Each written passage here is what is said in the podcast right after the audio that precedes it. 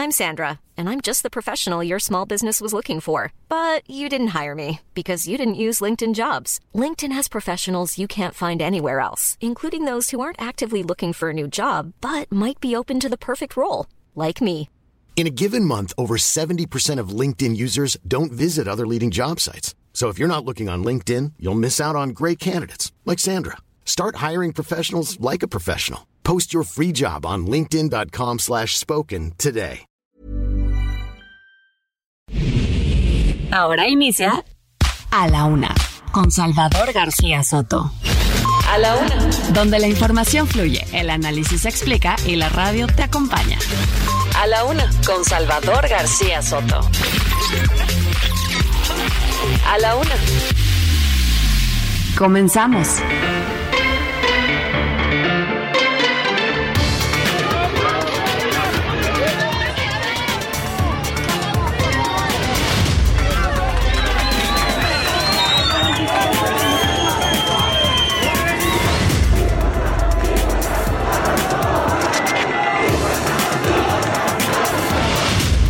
Municipios que resultaron mayormente afectados con este huracán, con fuertes vientos y una fuerte lluvia, fue Tecuala, Acaponeta, Rosa Morada, Guajicori y evidentemente Santiago Ixtila.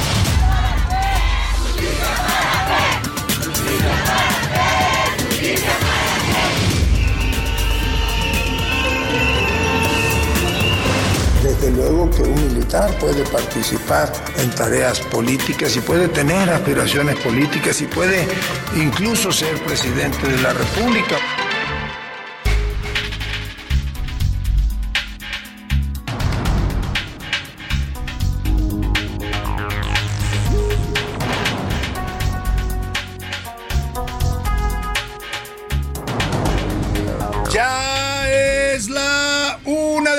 Punto en el centro de la República. Los saludamos con mucho gusto. Estamos iniciando a esta hora del mediodía a la una este espacio informativo que hacemos para usted todos los días a esta hora del día. Aquí estamos listos para informarle, para entretenerle, para acompañarle también en esta parte de su día en este lunes, lunes 27, ya 20 qué, 25 de no, de octubre 24, perdóname, 24 de octubre, ando un poco perdido con la fecha del calendario, 24 de octubre, un lunes empezando semana, ya sabe que siempre es difícil empezar la semana y para eso también estamos aquí, para ayudarle a iniciar bien su semana, a ponerle toda la actitud, todas las ganas y por supuesto también a llevarle la mejor información, el mejor análisis, la crítica, las mejores historias que va a escuchar usted de este día las tendrá aquí en A la Una. Vamos a tener un programa con mucha información, con muchos temas importantes, interesantes para informarle, por supuesto, también también para comentar, también para debatir, para opinar.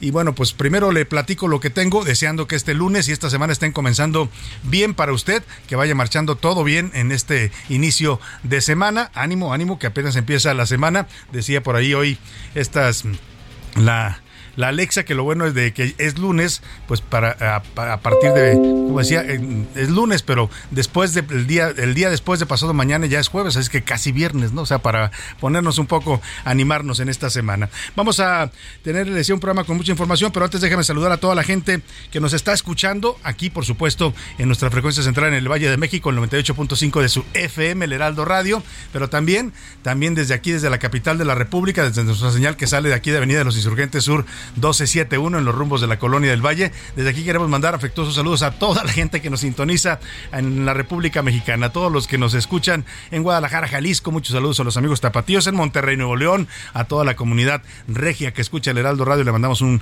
afectuoso saludo a la gente de la comarca lagunera, allá en los, la confluencia de los estados de Durango y Coahuila, a toda esta zona metropolitana del país, zona productiva, zona de gente luchona, trabajadora. Les mandamos un abrazo también afectuoso. En Oaxaca, capital, por supuesto, también a todos los oaxaqueños en la zona de los valles centrales y también ahí en Oaxaca toda la zona del istmo, allá en Tehuantepec, en toda esta zona eh, de la milenaria cultura ismeña. También mandamos un afectuoso saludo a Tampico, Tamaulipas, allá por el Golfo de México. Saludamos, por supuesto, a la gente de Altamira también y de Ciudad Madero y de Pueblo Viejo, que el otro día me reclamaron que no saludo a la gente de Pueblo Viejo, Veracruz, que está ahí muy cerca también de esta zona de Tampico y que nos escuchan también hasta allá, llegan nuestras señales. Mandamos también un afectuoso saludo a la gente de Tijuana, Baja California, allá en el norte, frontera de la República. Un saludo a todos los tijuanenses, igual a la gente de Tuxtla Gutiérrez, Chiapas, amigos tuxtlecos.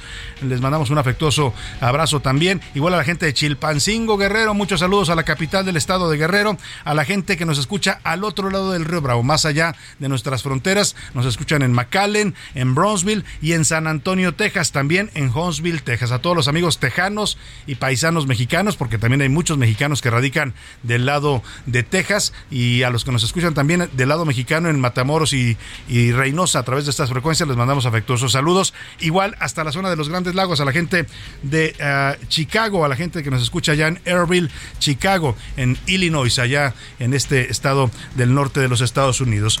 Tenemos mucha información, le decía, le platico rápidamente los temas importantes. Dan revés, la jueza la jueza de distrito Carla María Macías otorgó una suspensión definitiva a la incorporación de la Guardia Nacional a la Secretaría de la Defensa. Dice esta juez que la Guardia no debe pasar a manos de la Defensa todavía porque este recurso tiene que revisarse y fue interpuesto por la organización Uniendo Caminos México que se opone a que la Guardia Nacional se convierta en un cuerpo militar y no un cuerpo civil como fue creado en la reforma constitucional de 2019. Esto no le va a gustar o no le está gustando ya, por supuesto, al presidente López Obrador, que es el principal promotor de esta militarización de la Guardia Nacional y de la vida también del país. Imparable. El precio de los alimentos registró la peor alza en los últimos 23 años, se colocó en 14.75% de ese tamaño de inflación en los alimentos. ¿eh? La inflación general 8.70 y algo y el presidente estaba celebrando porque ya no subió este último mes comparado con el mes anterior, lo cual es una buena noticia, pero los alimentos no se paran, no se paran el aumento de precios en la primera quincena de octubre, ni aún con su nuevo PASIC, ¿eh? con este PASIC 2 que hicieron este programa contra la carestía o pacto contra la carestía y la inflación, pues aún así sigue subiendo el precio de los alimentos, igual la inflación se ubicó en 8.53%. Y ligado al crimen, el asesinato de Salvador Llamas Urbina, este funcionario de Puerto Vallarta y un líder importante de Morena en Jalisco, el partido gobernante, habría sido efectuado por miembros del crimen organizado. Fíjese la escena que narra el fiscal de Jalisco, dice que estaban comiendo o sea, él estaba comiendo con dos acompañantes y de pronto, vaya usted a saber qué asuntos tenían o qué, de qué estaban hablando, que de pronto uno de ellos, de los acompañantes, se levantó y le disparó, le descargó el arma y dice el fiscal de Jalisco que todo esto tiene que ver, por supuesto, con crimen organizado. Y esto pues ya explotó dentro de Morena en Jalisco, porque pues este hombre era, le decía, un líder importante del partido de López Obrador ahí en Jalisco, pero además también era un funcionario de alto nivel en Puerto Vallarta, era el que dirigía el sistema de agua potable y alcantarillado de Puerto Vallarta, el CEAPAL, pero además era también coordinador del gabinete del alcalde, del profesor Luis Michel, que es alcalde también de Puerto Vallarta por Morena. O sea que Qué amiguitos, qué amiguitos traen los de Morena allá en Jalisco. Y fuego amigo, la gobernadora morenista de Campeche, Laida Sansores, adelantó, primero anunció en sus, en sus redes sociales que el martes Ricardo Monreal, estate pendiente porque te voy a a, atacar, algo así dijo, ¿no? El jaguar te va a atacar, el, no, no decía atacar, pero decía que iba a sacar algo de Ricardo Monreal, que estuvieron atentos y Ricardo Monreal pues, se enojó y salió también a redes a decir, a ver, está empezando una guerra intestina y así nos vamos a llevar y esto se trata de qué se trata, incluso amenazó con rupturas dentro de Morena. Y algo pasó, bueno, yo sé que pasó y hoy lo comento en las serpientes escaleras, le llamaron a la gobernadora Laida Sansores, dicen que desde ahí, desde el Palacio de Bucareli, salió una llamada para decirle, gobernadora, calme su jaguar, ¿no? Calme al jaguar y nada de audios contra Monreal ahorita porque nos va a provocar un problema interno en la 4T. Y nada, después dijo Laida Sansores, pues que siempre no, que siempre no iba a sacar lo de Monreal. Así las cosas con los morenistas también a nivel nacional. En los deportes de Águila, apoyo rostizado. Mire, no me quiero burlar de los americanistas, pero es que traían una soberbia, de verdad. O sea, ya se sentían campeones, ¿eh? Sí, sí, habían hecho una gran temporada, eran el líder indiscutible, arrasaron en los cuartos de final al Puebla. 11-2 le, ganaron, pero bueno, aquí lo dijo Oscar Mota, ¿eh? cuando antes del primer partido en Toluca dijo no es un rival fácil para la América, mejor que le midan bien. Y parece que la América pues dijo, ay sí, los diablitos son, nos vamos a echar rápido y nada. No pudieron en su casa el Estadio Azteca el sábado y ni hablar, quedaron fuera de la final de fútbol. Ya está definida la, fútbol, la final del fútbol, será ¿Qué Pachuca por Toluca? Como decía aquel comediante Alejandro, ¿qué se llamaba? Alejandro Suárez, ¿no? Que decía con su personaje, eh, eh, se me olvida ahora cómo se llamaba su personaje, este, el vulgarcito, que decía, ¿qué Pachuca por Toluca? Bueno, pues así más o menos quedó la final, Pachuca contra Toluca. Además, Checo Pérez finalizó en cuarto lugar en el premio de Austin y comienza la cuenta regresiva para el Gran Premio de México, que es este fin de semana siguiente. Ya va a venir la Fórmula 1 y los motores estos que usted escucha rugir van a estar eh, ahí en el Autódromo Hermano Rodríguez. En el entretenimiento, Anaí Arriaga nos platicará sobre el mensaje que lanzó Madonna a las nuevas artistas, porque lo que ellas hacen hoy, dice, yo lo comencé desde los años 80. O sea, casi casi Madonna les dice, niñas, por favor, sean originales porque están repitiendo lo mismo que yo estoy o yo ya hice. Bueno, vamos a ver qué dice la señora Madonna, que además ya se ha hecho como 10 cirugías, ¿eh? Cada vez se parece más un poco, no sé, ya se le anda tirando como Lynn como a Lin May y aparte se reveló en las redes sociales que era gay, bueno, cosa que el mundo tampoco tenía muchas dudas sobre eso, ¿no? En fin, hizo ahí un video en donde eh, lanzó un, una ropa interior al aire, dijo, si cae así, soy gay, si no cae, bueno, ya, vamos a platicar de la señora Madonna y lo que está diciendo sobre las nuevas generaciones de mujeres artistas. Y vamos también a tener, por supuesto, preguntas para que usted participe con nosotros, tenemos temas interesantes para comentar, debatir, opinar, y para eso le hago las preguntas de este lunes. En A la Una te escuchamos. Tú haces este programa. Esta es la opinión de hoy.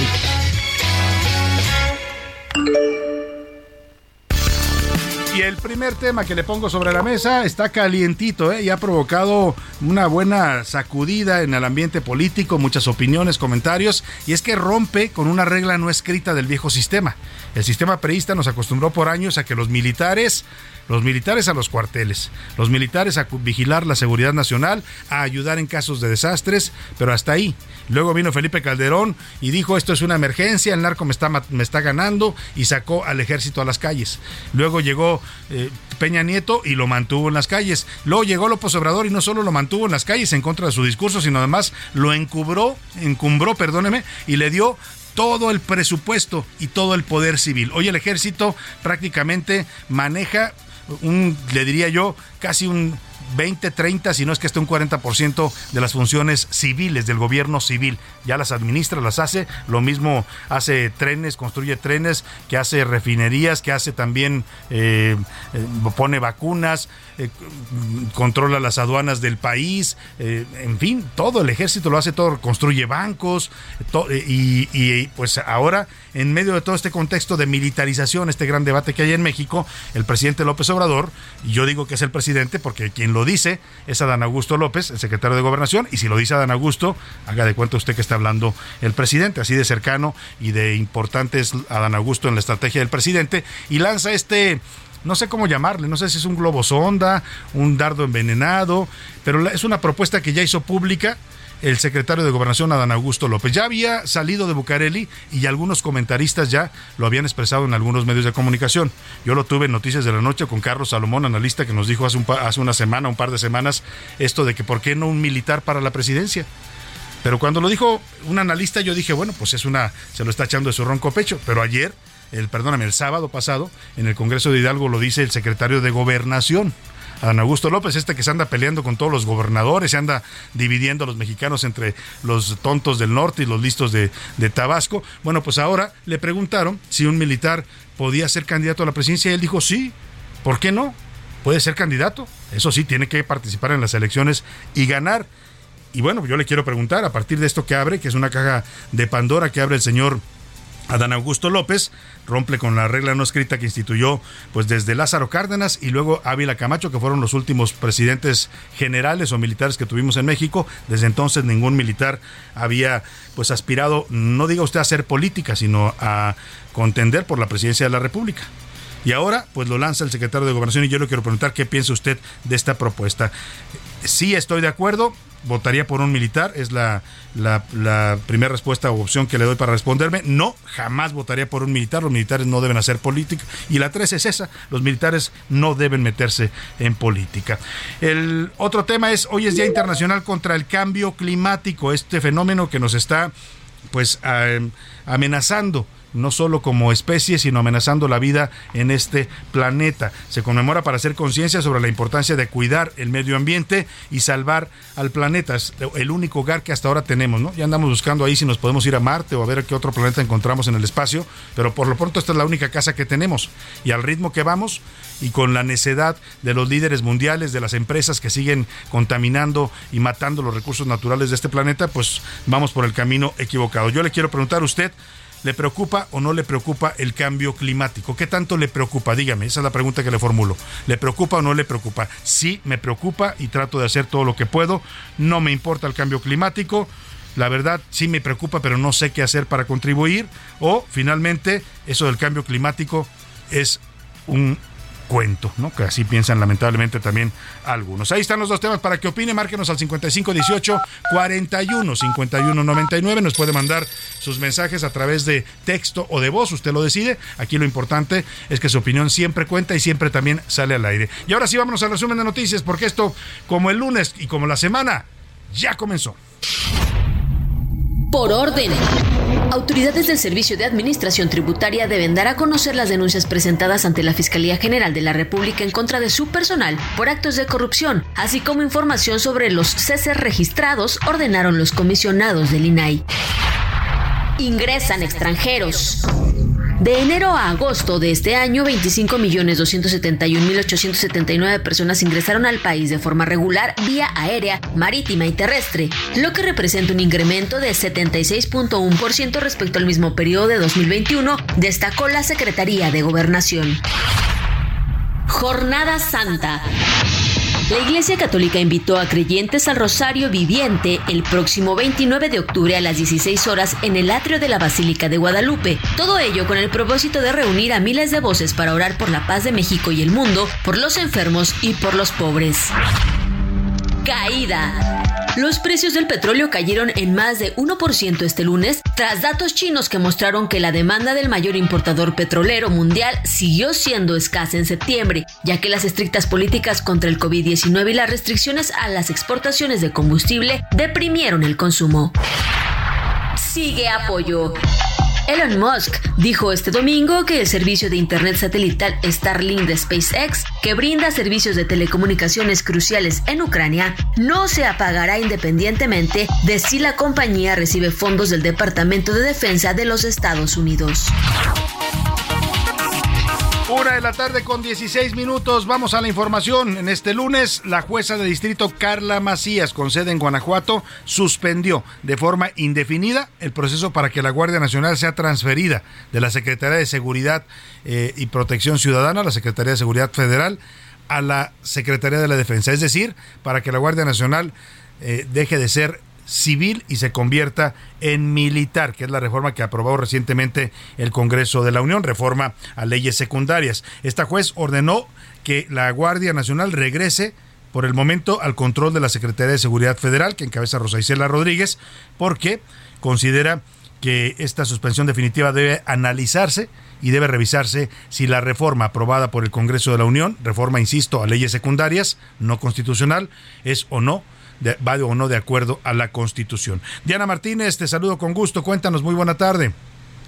Así es, Salvador, buenas tardes. Una jueza federal frenó por tiempo indefinido la entrada en vigor del decreto por el que se incorpora la Guardia Nacional a la Secretaría de la Defensa Nacional. La jueza noveno de distrito en Guanajuato otorgó la suspensión definitiva en el juicio de amparo promovido por organizaciones como Uniendo Caminos México. De acuerdo con la juzgadora, la suspensión tiene el efecto de que no se transfiera el control operativo y administrativo de la corporación a la institución castrense. La Guardia Nacional, según determinó la impartidora de justicia, debe seguir bajo el mando de la Secretaría de Seguridad y Protección Ciudadana. La juzgadora consideró infundados los argumentos del presidente y de la Sedena respecto a que el activista Ángel Castro, quien presentó la demanda, no demostró su calidad de defensor de derechos humanos y no acreditó su interés legítimo para combatir el decreto reclamado. Esta jueza ya había concedido una suspensión provisional, sin embargo, su decisión había sido revocada por magistrados federales. Hasta aquí mi reporte muchas gracias Diana Martínez. Pues vaya, vaya decisión que toma la juez. ¿eh? Está deteniendo un proceso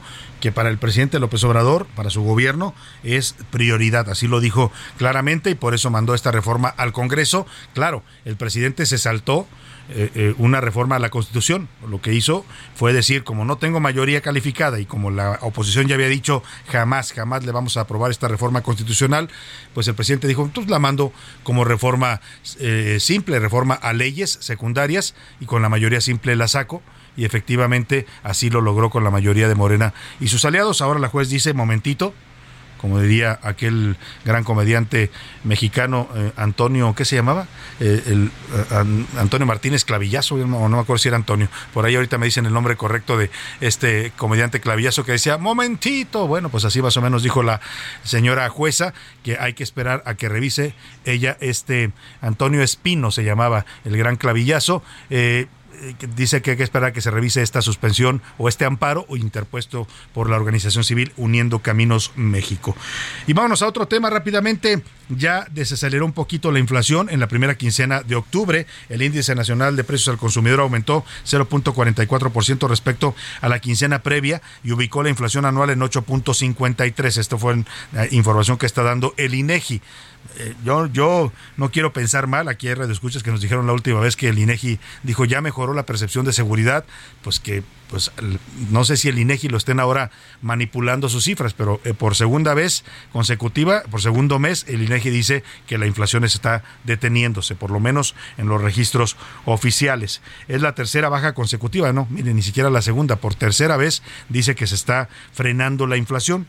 Yo quiero creer que esto es cierto y que el INEGI siga siendo información en la que podemos confiar a cabalidad los mexicanos y no información pues que busque eh, tener un efecto político, ¿no? Para ah, maquillarla, para pues, pues para mandar eh, mensajes que no son reales. Pero yo le quiero creer al INEGI todavía, le creo al INEGI y el INEGI dice que por tercer mes consecutivo la inflación se está deteniendo. Esto podría indicar según los analistas, que la inflación ya tocó techo y que ya no va a subir más.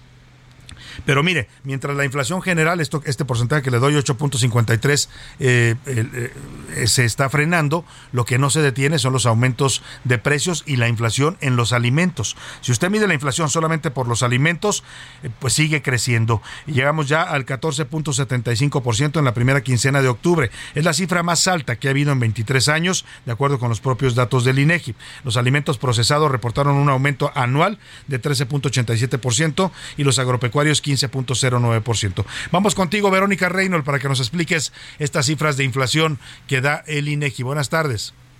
Hola Salvador, tal como le informas, la inflación general anual se desaceleró en esta primera quincena de octubre al ubicarse en 8.53% hilando tres bajas consecutivas. Pero esto se debe a que durante la quincena descendieron los productos agropecuarios 0.46% y con ello las frutas y verduras 0.8% y pecuarios 0.12%. Sin embargo, la inflación subyacente siguió subiendo, que es el dato a considerar, ya que es la que incluye los productos y servicios de menor volatilidad, por lo que ayuda a explicar la trayectoria de la inflación en el mediano y largo plazo. Así que esta se ubicó en 8. 39% anual, hilando 10 quincenas consecutivas al alza y alcanzando su mayor nivel desde la segunda quincena de agosto del 2000, observándose las mayores presiones en la inflación en alimentos, bebidas y tabaco, que observaron un aumento quincenal de 0.64% y anual de 13.87%, por lo que para algunos analistas será hasta que se tenga el dato de la inflación general anual de todo octubre que pueda verse si llegó o no a su punto de inflexión. Sin embargo, estas reducciones continúan sin reflejarse en su totalidad en los bolsillos de las familias, ya que durante los primeros 15 de octubre tuvieron que pagar 19.12% más por la calabacita, 9.31 por el jitomate, 1.03 por la leche pasteurizada y fresca, 1.03 por la cerveza y 0.93% por la tortilla de maíz. En este periodo también se observó un incremento de 17.64% en la electricidad, lo que se debió a que el programa de tarifas eléctricas de temporada cálida terminó su periodo de vigencia durante octubre. Se espera que la inflación se mantenga por arriba de 8% al menos durante los próximos seis meses, por lo que es muy probable que Banco de México siga adoptando una postura de cautela e incremente la tasa de interés en 75 puntos base. Este es mi reporte para la UNA, Salvador. Muchas gracias, Verónica Reinaldo, le agradezco. Pues ahí está, la inflación se frena, dice el INEGI, y, pero los alimentos siguen subiendo. El que celebró, y eso es lo que hace pensar que estas cifras del INEGI están poniendo muy contento al presidente, primero fue la de seguridad, la disminución de percepción en inseguridad de los mexicanos, y ahora es esta de la inflación, y el presidente la celebró Con las medidas que estamos tomando se está logrando una reducción en la inflación. Poco, pero ya no está creciendo. Pues ahí está el presidente festejando las cifras de la inflación que se frenó. No dijo nada sobre los alimentos que siguen subiendo de precios. No se han podido parar ni aún con el tema del PASIC. Oiga, vámonos a la música. El 25 de octubre se celebra el Día Mundial de la Ópera y para homenajear este antiguo género teatral y musical ampliamente conocido, se impuso esta fecha para divulgar el impacto que tiene la ópera en la sociedad. La fecha de celebración de este Día Mundial coincide con el nacimiento de George Bizet y Johann Strauss, dos compositores afamados de ópera y opereta. Arrancamos la semana de la ópera con el Brindisi de la Traviata con la gran voz de Luciano Pavarotti.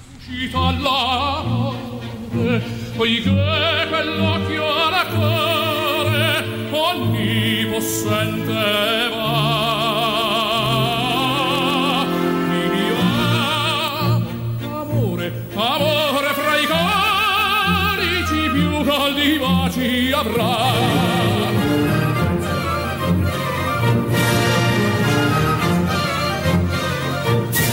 útil y análisis puntual. En un momento regresamos. Ya estamos de vuelta en A la Una con Salvador García Soto. Tu compañía diaria al mediodía. En el aniversario Soriana lo damos todo. Compra uno y el segundo al 50% de descuento en champús o acondicionadores El Fructis u Optims, en jabones líquidos de perfumería o en pañales Kiddies y Bio Baby. Sí, el segundo al 50% de descuento. Soriana, la de todos los mexicanos. A octubre 24, no aplica con otras promociones. Aplica restricciones. La rima de Valdés. O de Valdés la rima.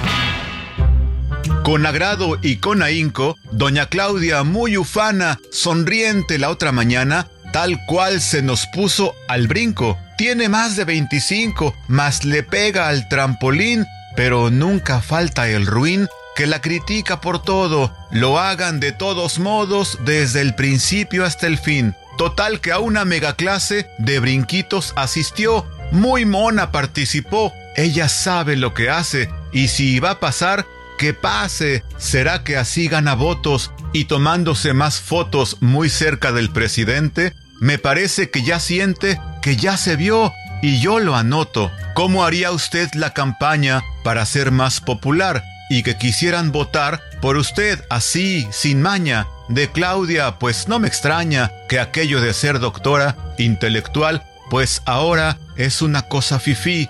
Eso me parece a mí Mejor llámenla señora. L'amour est un oiseau rebelle connu ne peut apprivoiser.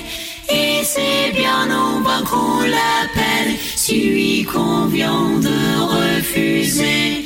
Rien n'y fait menace ou prière, l'un parle bien, l'autre se tait. Et c'est l'autre que je préfère. Il n'a rien dit, mais il me plaît.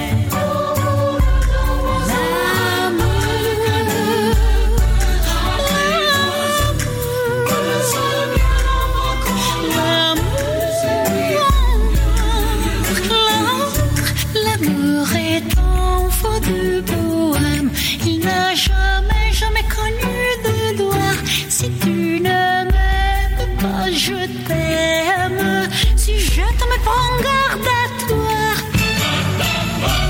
Si tu ne m'aimes pas, si tu ne m'aimes pas, je t'aime. Mais si je t'aime, si je t'aime, prends garde à toi.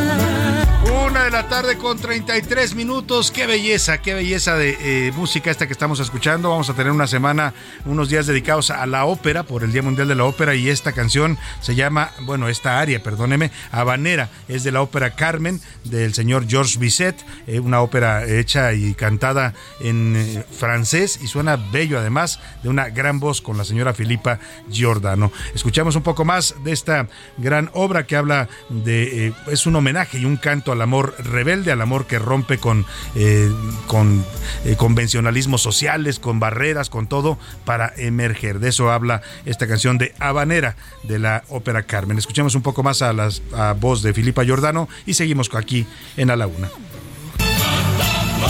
Si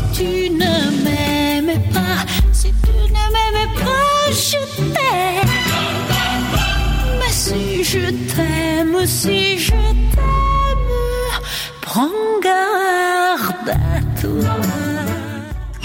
A la una, con Salvador García Soto. Una de la tarde con 34 minutos y vamos a este eh, tema eh, fuerte que se suscitó el fin de semana. Ya sabe que en la 4T se llevan pesado, ¿no? Son, son bastante intensos los pleitos que hay adentro, las tribus, la herencia que les dejó el PRD y la izquierda histórica mezclada con los priistas eh, que se han integrado a este movimiento de López Obrador, ha hecho que sean bastante rudos a la hora de definir sus diferencias internas. Y el, el sábado la señora Laida Sansores, que pues se dedica más que a gobernar Campeche, andar filtrando audios de conversaciones privadas, esa es su especialidad. Sus martes del jaguar eh, no dan muchas noticias sobre el gobierno, sobre qué obras está haciendo, cómo está resolviendo los problemas de Campeche, pero eso sí, dan mucha nota eh, eh, filtrando conversaciones de Alejandro Moreno, el líder del PRI, escándalos políticos, y amenazó el viernes en un, en un mensaje de tweet, en un mensaje en su cuenta de Twitter, diciendo que pues Ricardo Monreal, estate muy atento porque el martes te va a tocar. Entonces empezaron las especulaciones, empezó a moverse el ambiente político y, se dijo por ahí pues que iba a sacar una, un audio de una conversación telefónica de Ricardo Monreal, precisamente con Alejandro Moreno, donde se ponían de acuerdo para las elecciones de Campeche, las elecciones de gobernador que finalmente ganó la de Sansores en 2021 pues entonces no sé qué venía en la conversación, no llegué hasta ahí, pero sí supe que ese era el tema que estaba anticipando la de Sansores. Pero Ricardo Monreal, que ya sabe usted que no es manco ni cojo, pues rápidamente respondió y subió otro video a redes sociales diciendo, esto se está poniendo feo, vamos a empezar una guerra intestina, van a empezar los golpeteos, y yo les advierto, ¿eh? si seguimos por esa ruta, esto se puede romper. O sea, como diciendo, si me van a empezar a fregar y van en contra mí, con Laida Sansores como mensajera, pues mídanle, ¿no? Porque en una de esas renuncio a Morena. Yo supongo que ese era el mensaje de Monreal. Pues algo pasó en todo este relajo que de pronto de Sansores pues se rajó, se echó para atrás, mandó otro tuit diciendo no, siempre no, no es conveniente para evitar malas interpretaciones y finalmente dijo que no iba a sacar todo este tema de eh, en su martes del jaguar. Escuchemos primero, bueno, ya le dije lo que Laida amenazaba y esto fue lo que le respondió Monreal. Pues es normal. Yo he sostenido que la campaña anticipada que se inició desde hace 16 meses está generando estos desencuentros internos. El hecho de que lo anuncie la gobernadora ya es una, un inicio de la guerra sucia que me parece pudiera desencadenar en que el movimiento se conduzca a caminos sin retorno. Caminos sin retorno que tenían que ver con rupturas, ¿no? Y lo que dice Monreal no lo dice con todas sus letras, pero si lo anuncia Arlaida, pues eh, entonces quiere decir que es Claudia, ¿no? Como dice la campaña de la jefa de gobierno, es Claudia, porque Laida Sansores públicamente una vez le declaró amor eterno a, a, la jefa de gobierno Claudia Sheinbaum allá en un evento en Campeche, le dijo que ella, para ella era Claudia, que no, no, le, no le importaba mucho la inteligencia ni la mente, pero que el corazón le decía que Claudia tenía que ser la, candidata a la presidencia de Morena. Bueno, pues el asunto llegó hoy hasta el presidente López Obrador, dijo sobre, este tema, pues que le parece de mal gusto que los morenistas anden en estas discusiones y en estas amenazas de pleitos. No afecta mucho, yo diría que nada, porque ya la gente está muy consciente, no se deja manipular, pero es de mal gusto, aunque no afecte. No debería de hacerse eso, no hace falta. Luego dijo el presidente que Alaida la quería muchísimo. Dijo, no, no la quiero, la quiero muchísimo, la adoro, mm, la amo. Es una mujer de lucha, una mujer luchona que ha enfrentado este, eh, obstáculos y bueno, yo no sé de quién hablaba el presidente, pero dice que así es Laida, ¿no? Y luego de Monreal dice, yo le tengo respeto a Monreal. para que quede claro dónde están los afectos del presidente. ¿eh? A Laida la quiero muchísimo, qué bárbara, es una gran luchadora, dijo. Y a Monreal, pues a Monreal lo respeto para que le vaya usted viendo por dónde vienen los temas ahí en la 4T.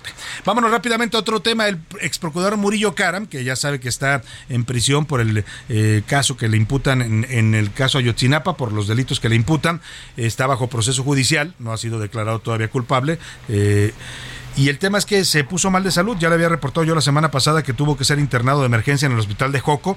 Luego, como en Joco pues no lo pudieron atender porque Joco pues como muchos hospitales públicos lamentablemente no tiene los eh, equipos necesarios para atender algunas enfermedades, lo trasladaron al Instituto Nacional de Cardiología Ignacio Chávez. Parece que ahí sigue todavía, eh, después de que dijeron que lo habían regresado al reclusorio, pues parece que el padecimiento que trae, este, una eh, padecimientos que tienen que ver con su corazón y también con algunos problemas cerebrales, eh, se está eh, delicado y ahí lo mantienen en el Instituto Nacional de Cardiología Ignacio Chávez. Cuéntanos, Diana Martínez, te saludo. Muy buenas tardes. ¿Qué tal, Salvador? Buenas tardes. El ex titular de la Procuraduría General de la República, Jesús Murillo Caram, se encuentra en terapia intensiva luego de una cirugía de alto riesgo, según explicó en un comunicado su abogado Javier López. También señaló que desde el pasado 19 de octubre, Murillo Caram tuvo que ser trasladado del reclusorio preventivo varonil norte al Hospital General de Joco para atender su estado de salud. Los médicos determinaron que resultaba necesario remitirlo al Instituto Nacional de Cardiología Ignacio Chávez y después de realizarle varios estudios, el 20 de octubre se determinó intervenirlo quirúrgicamente. Incluso los estudios revelaron otra carótida obstruida, por lo tanto se espera que sus médicos determinen el tratamiento a seguir y si es necesario, pues realizarle una nueva cirugía. Hasta aquí mi reporte. Bueno, pues ahí está delicado sin duda el estado de salud. Ya se sabía que el señor Murillo Caram, por su eh, edad, que tiene cerca de 76, 77 años y tiene una condición no solo cardíaca, sino también tiene este, algunos problemas eh, eh, cardiovasculares y, cerebrales, pues estaba en un estado de salud delicado, pero aún así lo tienen ahí en la prisión. Vamos a ver en qué termina todo este asunto. Por lo pronto, este martes comienza la discusión ya en el en la Cámara de Diputados. Bueno, mañana, mañana martes, perdóneme, no es martes todavía, eh, el, mañana comienza la discusión de, la reforma electoral, de la reforma política. Y todavía los eh, pues los jalones están fuertes entre Morena y la oposición. Es un tema delicado porque la oposición piensa, y lo ha dicho públicamente, que Morena lo que quiere más que hacer un cambio a los organismos electorales es controlarlos, ¿no? someterlos, desaparecer al actual INE, que es autónomo y que no se ha, no se ha dejado someter por López Obrador, pues para tener un órgano electoral con consejeros que ellos controlen y de esa manera controlar las elecciones. Algo que es muy peligroso, ya lo vimos en este país. Por eso no nos pudimos acudir al PRI en 77 años de manera ininterrumpida que nos gobernó, porque ellos controlaban las elecciones. Entonces, cada que había elecciones y los mexicanos querían un cambio, pues nada, venía el fraude, operaban, se le caía el sistema a Manuel Barlet y no podíamos sacarlos del poder pues ahora López Obrador pretende lo mismo y ese, eso significa que se quieren eternizar en el poder los morenistas. Pero dice la Morena que no, dice el coordinador de los diputados, eh, el señor Ignacio Mier, que no, no está tratando de Morena de controlar esto ni van a usar su mayoría para construir una reforma electoral. En todo caso, vamos con Elia Castillo para que nos cuente cómo se está preparando ya la Cámara de Diputados para discutir un tema fundamental para el futuro de este país, para la democracia y para la posibilidad de tener órganos electorales autónomos. Te saludo, Elia, ahí en la Cámara de Diputados. Buenas tardes. Muy buenas tardes, Salvador. Te saludo con mucho gusto a ti al auditorio. Así es, el coordinador de Morena en la Cámara de Diputados, Ignacio Mier, rechazó que busquen ejercer su mayoría mecánica en el arranque de las negociaciones para construir una tentativa reforma electoral luego de que justamente este martes las comisiones unidas de puntos constitucionales de la reforma político-electoral y de gobernación y población de esta Cámara de Diputados pues sostendrán una reunión de trabajo a fin de lograr acuerdos para poder arrancar con este análisis y discusión de las 104 iniciativas presentadas al momento en materia político-electoral, incluida la reforma constitucional enviada por el presidente Andrés Manuel López Obrador el pasado 28 de abril. Te comento que el también eh, presidente de la Junta de Coordinación Política eh, consideró que el trabajo que inicia este martes para la confección de un anteproyecto de, de dictamen que contenga todos los consensos en torno a las 104 iniciativas en materia electoral es un ejercicio inédito de diálogo y apertura que incluirá a todos en la construcción de una democracia más sólida. Eso señaló el coordinador de la fracción parlamentaria de Morena. Pues este es el reporte que te tengo. Muy buena tarde. Muy buena tarde, Elia Castillo, y gracias por tu reporte. Pues ahí está lo que dice Ignacio Mier, que no pretenden agandallarse con esto de la reforma electoral, que no se trata de eso, sino de debatir, de consensuar. Y yo le quiero preguntar, porque lo tengo en la línea telefónica y le agradezco mucho que me tome esta llamada, a Jorge Romero, que es el coordinador de los diputados del PAN, si le cree o no le cree a Mier. Van a, avasallar con su mayoría y quieren apropiarse de los órganos electorales, Jorge Romero, o quieren realmente hacer una reforma política que beneficie y mejore la democracia en México. Lo, saludo. Buenas tardes, Jorge. Buenas tardes, antes que nada, buenas tardes, Salvador, a ti y a todo tu auditorio. Pues mira, yo te diría, Salvador, que hacemos votos porque lo que acaba de mencionar quien refieres sea real. De verdad hacemos votos. Mira, llevamos no solo uno, llevamos tres años intentando que eso pase en el Parlamento. Es decir, que seamos mujeres y hombres con libre albedrío, que, que le demos la voz a las personas que votaron por nosotros, en lugar de, obvio en el caso de ellos, en lugar de una obediencia ciega a lo que venga desde el Palacio Nacional, lo que nosotros buscamos es que haya un diálogo. Y eso no significa, Salvador, que el PAN tenga que tener la razón en todo, siempre. No estoy diciendo eso. Ni el PRI, ni el PRD, ni Morena, ni nadie. Lo, lo que puede convertirse en un auténtico producto que vale la pena, electoral o en cualquier otra manera parlamentario, es precisamente poniéndonos de acuerdo y que haya diálogo. Yo hago votos porque en esta ocasión así sea. Sería una excepción, mi querido Salvador, porque en todas las demás pues, sí ha habido una imposición por parte del oficialismo. Ojalá y en esto, que es tan importante, de las palabras nos vayamos a los hechos. Salvador. O sea, por lo pronto le da el beneficio de la duda al coordinador de Morena. Exactamente, exact- exactamente, o sea, en eso se resumiría. Ahora- Damos el beneficio de la duda. Ahora, eh, hemos visto que está dialogando la bancada del PAN que usted encabeza junto con la bancada del PRD, de MC y con el PRI, con la bancada de eh, que encabeza el señor Moreira. eh, eh, y le quiero Rubén Moreira, le quiero preguntar si esto significa que está reviviendo ya la alianza va por México o por lo menos en la Cámara están volviendo a tratar de ponerse de acuerdo estos tres partidos.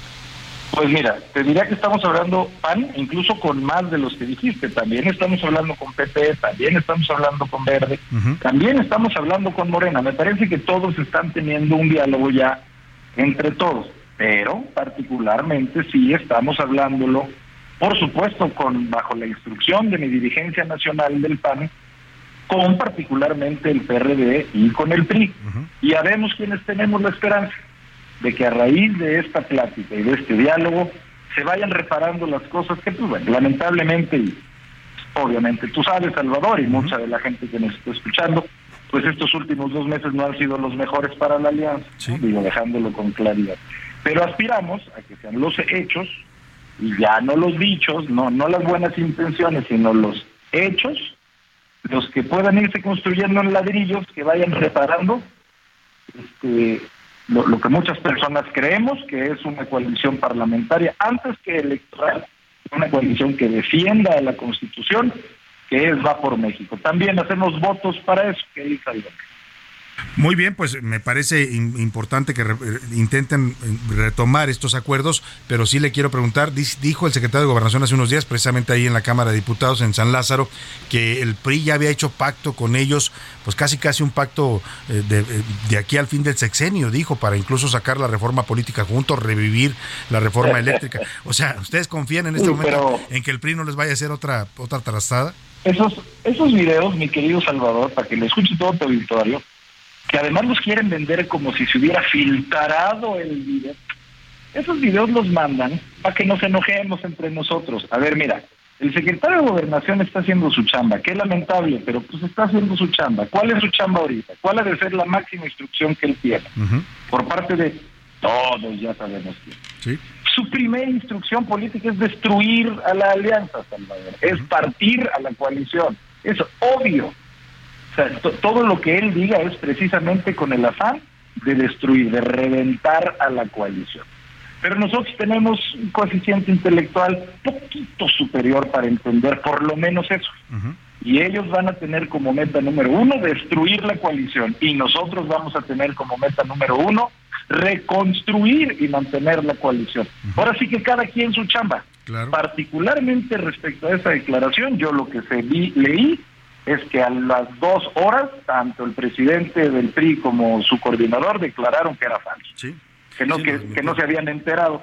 Entonces, pues la gente llega a sus propias conclusiones, querido Salvador. Claro. Ahora, Jorge Romero, Yo no- es- sí, lo escucho. Yo, rápido, yo, yo, mira, yo no digo Salvador ni aspiro, no, no quiero sonar tan ingenuo, como para decir que la coalición es perfecta, o ha sido perfecta, o que reconstituyéndose este, no vamos a tener ninguna diferencia. Pues eso no existe, eso no existe, Salvador. Ni entre parejas, ni entre padres e hijos, ni entre familias, menos Ni, entre ni en las mejores familias, como dicen. Pero si algo te puedo asegurar es que nosotros vamos a ejercer todo nuestro esfuerzo político por conservar la alianza. Y por una simple razón, Salvador, porque la alianza es el producto de la decisión de millones de personas, no solamente de tres dirigencias. Y la razón por la cual la alianza tiene lo que tiene parlamentariamente es porque la gente quería que hubiera un contrapeso real. Si no hubieran votado por Morena, Salvador. Sí. O sea, Sí, sí, hubo- los- la gente les dio su confianza y les dio su voto. 21. Sí. Pues claro. En el 21 hubo 22 prácticamente millones de votos por nosotros y 20 millones por el oficialismo. Pues Eso es un claro mensaje de decir, aún quizá medio aprobando este gobierno, de todos modos no queremos que exista una sola voz en este país. No, señor, le voy a dar el voto a tres partidos por los que en una de esas quizá nunca les había dado mi voto en lo individual, pero ahora se los doy en conjunto para que haya un contrapeso en este país. Pues, es- eso es algo que vamos a tratar de defender por siempre, por la gente. Claro. Y bajo esa lógica, Jorge Romero, estoy dialogando con Jorge Romero, el coordinador de los diputados del PAN en los diputados federales. Eh, bajo esa lógica, ¿qué sí está dispuesto a aceptar el PAN? Y bueno, si logran amarrar bien esta nueva versión de la Alianza Buena- por México, ¿qué sí y qué no en, en el reforma Muy buena política? pregunta, sí. Si quieres, déjame empezar por por qué no, porque es además lo pues lo más importante, Salvador, porque ahorita tenemos que entenderlo, nuestro papel es de oposición, es obvio, estoy diciendo algo pues, obvio. Nosotros se lo hemos dicho yo en lo personal, e Ignacio, estamos dispuestos a avanzar en todo aquello que creamos que sirve para que evolucione el marco jurídico electoral sin duda, pero en lo que definitivamente no cuentan con nosotros, se lo he dicho pero claramente, es en atacar, es en meterse con los árbitros electorales. Porque todos sabemos que esa es la gran intención del presidente de México, es minar las facultades, minar la composición de los árbitros electorales, porque se trae un pique personal con las autoridades electorales, Salvador. Todos lo hemos visto, se trae un pique personal.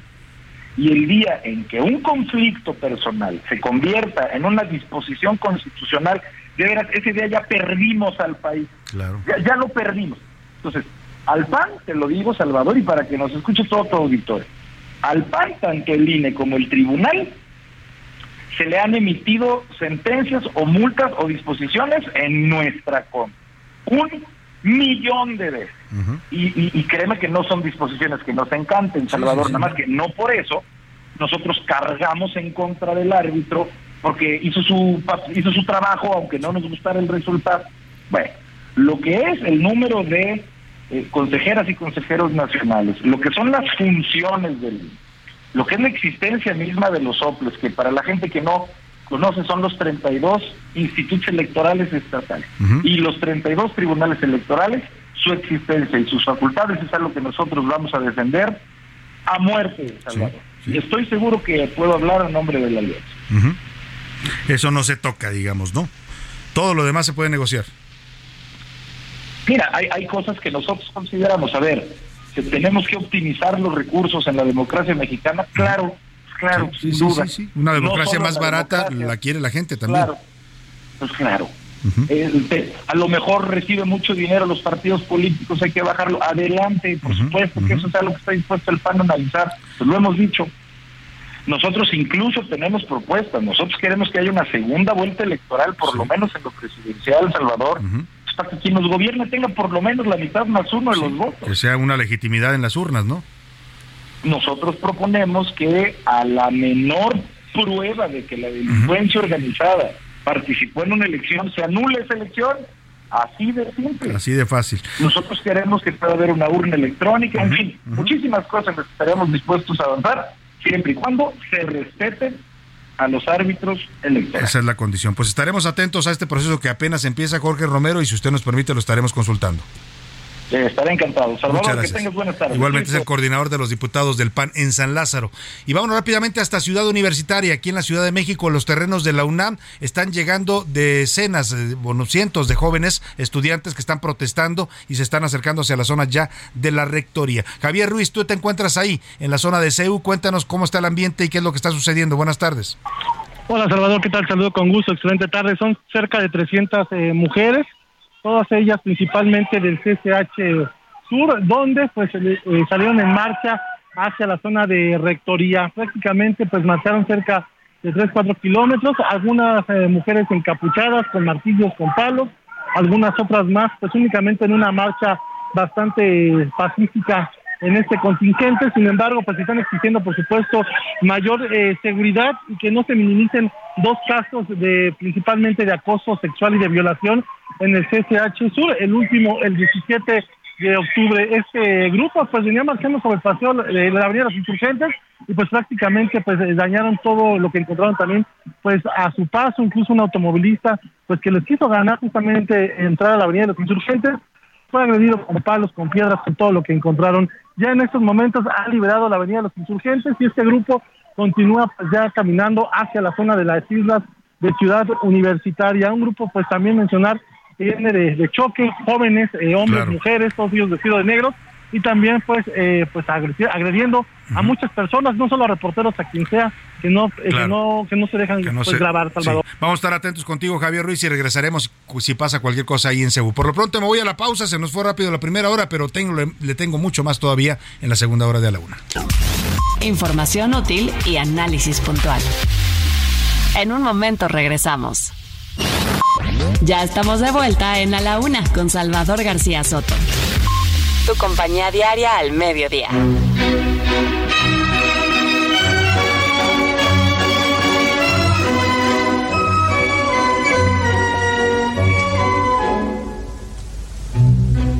La donna è mobile, qual piuma al vento, muta d'accento e di pensiero, sempre una labile, leggiadro viso, fiato il riso e menzognero. La donna è mobile, qual piuma al vento,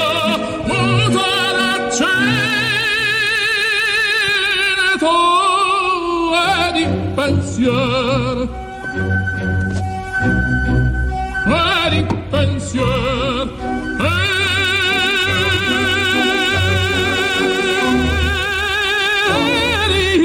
pensier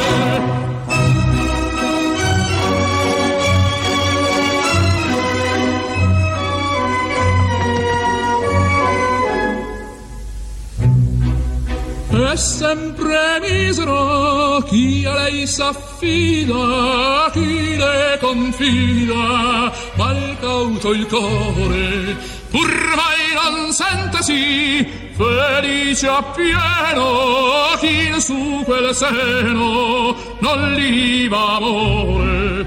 La donna è mobile, qua più malevento,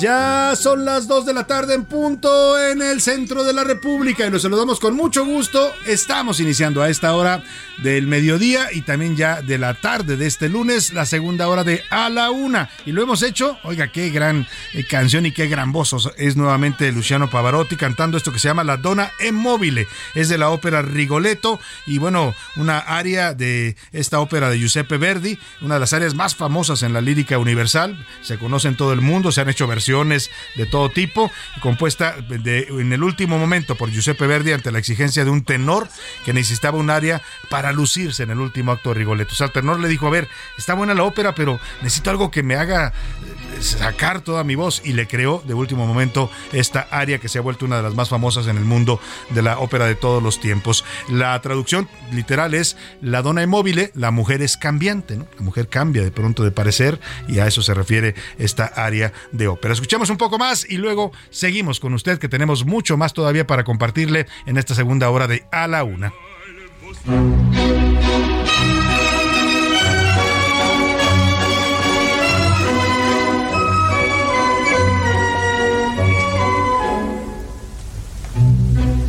La donna è mobile, al vento, Bueno, pues ahí seguiremos escuchando y homenajeando a la ópera, este gran género musical y teatral también, ¿eh? porque la ópera no solo se disfruta en la música, en las letras, lo que, lo que dice que son estos dramas, a veces unos dramas terribles los que se, se sino también tiene un componente escénico y teatral. Oiga, y vamos a los temas que le tenemos preparados en esta segunda hora. Le voy a compartir información importante.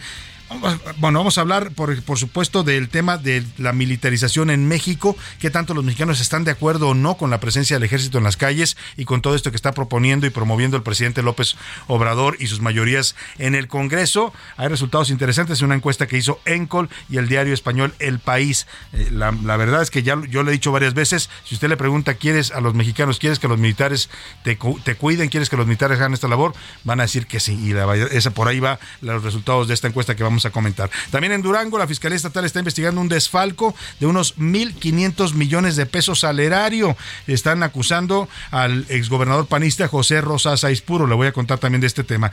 Y esta historia que le voy a contar es trágica, de verdad, y habla un poco de los niveles de violencia ya desbordados, crueles, inhumanos que estamos viviendo en México. Hemos visto de todo en esta violencia los mexicanos. Tenemos una generación de niños y jóvenes adolescentes que han crecido viendo los peores horrores de la violencia. Ayer estaba releyendo fragmentos del laberinto de la soledad de Octavio Paz y es impresionante cómo ya Octavio Paz describía esta naturaleza eh, un poco sádica y cruel de los mexicanos. Hablaba de que a veces los asesinos mexicanos buscan eh, pues eh, imitar imitar a los grandes caudillos y son tan crueles a la hora de matar. Fíjese, este libro de Paz se escribió en 1950 y ya hablaba de que a veces los asesinos mexicanos disuelven a sus víctimas en ácido, los queman para desaparecerlos o los eh, des, destazan, decía Paz, que era una forma de actuar de los, de los mexicanos a la hora de relacionarse con el crimen o el asesinato. 1950, ¿eh? era un hombre sin duda visionario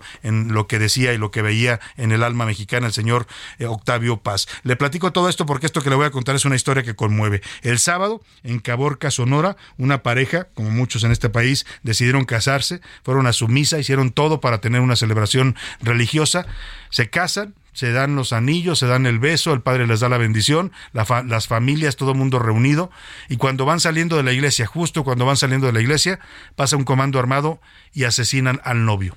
El novio cayó ahí a los pies de la novia, recién casados. Hay una foto que circula en redes muy fuerte, donde la novia se le ve con el vestido manchado de sangre. Ese nivel de crueldad estamos llegando en este país. Le voy a contar esta historia que ocurrió tristemente este fin de semana allá en Caborca, Sonora. Por lo pronto, siempre a esta hora del día, lo más importante es escuchar sus opiniones y comentarios a los temas que le pusimos sobre la mesa y para eso están conmigo ya aquí en la cabina y les doy la bienvenida a Laura Mendiola. Bienvenida, Laura, ¿cómo estás? Muchas gracias, Salvador. ¿Qué tal? ¿Cómo están? Muy buenas tardes a todos los radioescuchas.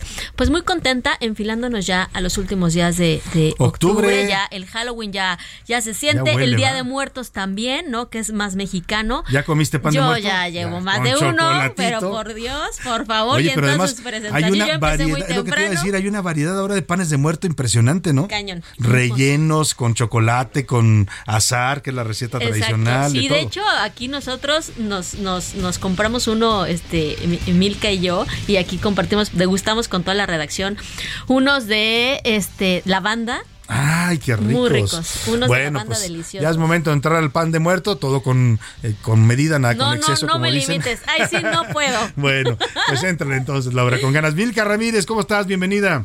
Muy bien, Salvador. Oye, es que Laura es una persona muy fit. La verdad es que se cuida mucho, cuida mucho su Como ella corre todos los días, hace ejercicio, pues la verdad puede comerse 10 panes de muerto, ¿no? Pero es que eso voy, o sea, pero a Laura le pones un pan. O sea, siempre se cuida, pero le pones un Yo soy igual que Laura, la diferencia es que yo no hago tanto ejercicio, pero soy, soy este, adicto al pan. O sea, todo lo que sean pan o harinas, galletas, me matan. Bueno, pues vamos a las preguntas que formulamos. Preguntamos, por un lado, esta declaración interesante que hizo el secretario de Gobernación, también, de que un militar sí puede ser presidente de este país, ¿por qué no? Un general, si se postula, dice a las elecciones y gana en las urnas, puede ser presidente. Están abriendo eh, puertas cada vez más eh, peligrosas, pero bueno, así lo dijo el secretario y le preguntamos qué pensaba usted. Y el segundo tema, Milka, que preguntamos esta tarde. El segundo tema sobre qué tanto le preocupa el cambio climático. Sí, porque hay gente que sí está muy preocupada, hay gente incluso que está angustiada, pero hay gente que dice, a mí me vale gorro el cambio climático o ni siquiera le creen. Pues es momento de preguntar en este espacio, ¿qué dice el público? Bonito inicio de semana a mi favorito noticiero. Saludo con mucho gusto a mis héroes de todos los días. Ay, qué bonito mensaje. Qué lindo mensaje, gracias. Salvador, José Luis, Laura y todo el equipo de A la Una. Primer pregunta, no, para nada debe de estar un militar, es muy peligroso. Sobre el segundo tema, claro que me preocupa. Tenemos que luchar por el mejor, bueno, porque no haya cambio climático. Saludos desde La Laguna, José García. Saludos, José, allá en la comarca.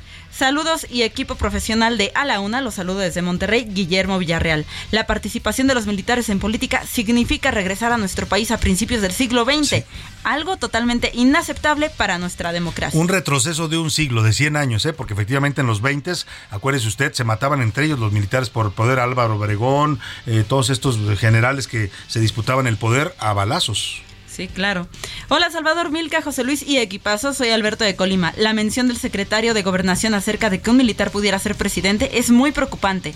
Si como se sospecha no es el presidente quien ordena el ejército, sino al revés, ya podemos ir viendo de qué lado más la, la, iguana verde olivo. la iguana es verde olivo, dice, pues sí, por ahí va el tema. Eh, Buenas, buenas, buenas, buenas tardes. Saludos desde Ciudad del Carmen, Campeche. Yo no votaría por un militar. Sobre el segundo tema, me preocupa bastante, pero no sé cómo ayudar. Soy Rolando Hernández García. Híjole. Pues vamos a preparar un, reportajito, ¿no? Sobre qué podemos hacer nosotros en nuestro día a día. Por supuesto, el tema del cambio climático involucra sobre todo a los estados, a los gobiernos mundiales y a las grandes empresas, Laura, que son las que más resistencia ponen a este tema de reducir las emisiones. Pero dicen muchos de grano en grano se llena el océano, ¿no? De, arena. Y en ese sentido, sí podemos contribuir con acciones pequeñas nosotros. Sí, desde, o sea, desde hasta cuando saca uno a pasear al perrito y, no tirar, a recoger y no tirar la bolsa en la calle, hasta la separación de basuras. Así son cosas que se reciclar, no utilizar tanto el auto, no buscar transportes alternativos. En fin, hay muchas cosas con que cuidar la energía eléctrica, no desperdiciarla. Le vamos a preparar un preparar los plásticos, no pedir bolsas de plástico, no aceptarlas en ningún lugar. Los famosos popotes de plástico tampoco ya no los acepte usted, ahora ya hay popotes reciclables. Eh, vamos a hacer un reportaje ¿no? con esos temas que, de, acciones que podemos contribuir en el día a día. Y, y precisamente sobre eso, Salvador, por ejemplo, otra cosa es la moda rápida. La moda rápida, eh, 530 millones de toneladas de CO2 son emitidas cada año solamente procedentes del lavado y teñido de la ropa. Exactamente, también no hay que estar comprando tantas cosas o no cambiar de celular cada rato, que también sabe usted todo lo que se implica fabricar un teléfono celular. ¿Qué más dice la gente?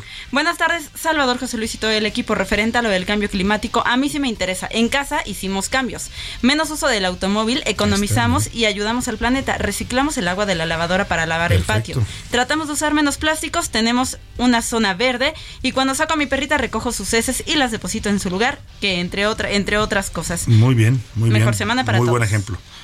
Mejor semana. ¿Twitter qué dice la comunidad Twitter en arroba Soto, Laura? Pues precisamente eh, sobre si les preocupa o no el cambio climático, definitivamente el 85% dicen que sí, el 3% que no les importa, el 9% que no saben cómo ayudar a, estas pequeñas acciones desde casa, ¿no? Y el 3% que es, es toda una mentira esto es del un cambio cuento, climático. Dicen, ¿no? Como Donald Trump, esos son como trompistas, ¿no? Y sobre si está o no de acuerdo en que un general pueda ser presidente y si votaría por un candidato militar, el 5% está de acuerdo, el 47% jamás votaría por un militar y el otro 47% no deben hacer política los militares. Pues ahí está la opinión de nuestro público. Más saludos rápidamente, Milka. Sí, nos saludan desde Naucalpan, desde la Ciudad de México, desde Jalisco y desde... Ah, otro también desde Jalisco. Muchos saludos a todos los que se han comunicado con nosotros. Vamos a cotorrear rápidamente la noticia. Oiga, se están poniendo calientes las cosas. Ahorita vamos a regresar allá a Ciudad Universitaria. Las jóvenes eh, que protestan por la agresión sexual de una compañera dicen eh, que eh, pues es lo que exigen justicia, están ya eh, atacando literalmente la torre de rectoría, están golpeando los vidrios, están realizando pintas, están tratando de romper las puertas de acceso. Son 300 mujeres, nos decía nuestro reportero, vamos a estar pendientes de lo que sucede ahí en el edificio La Torre de Rectoría de la Ciudad Universitaria de la UNAM. Vamos por lo pronto a cotorrearla y la noticia. Cotorreo informativo en A la Una, con Salvador García Soto.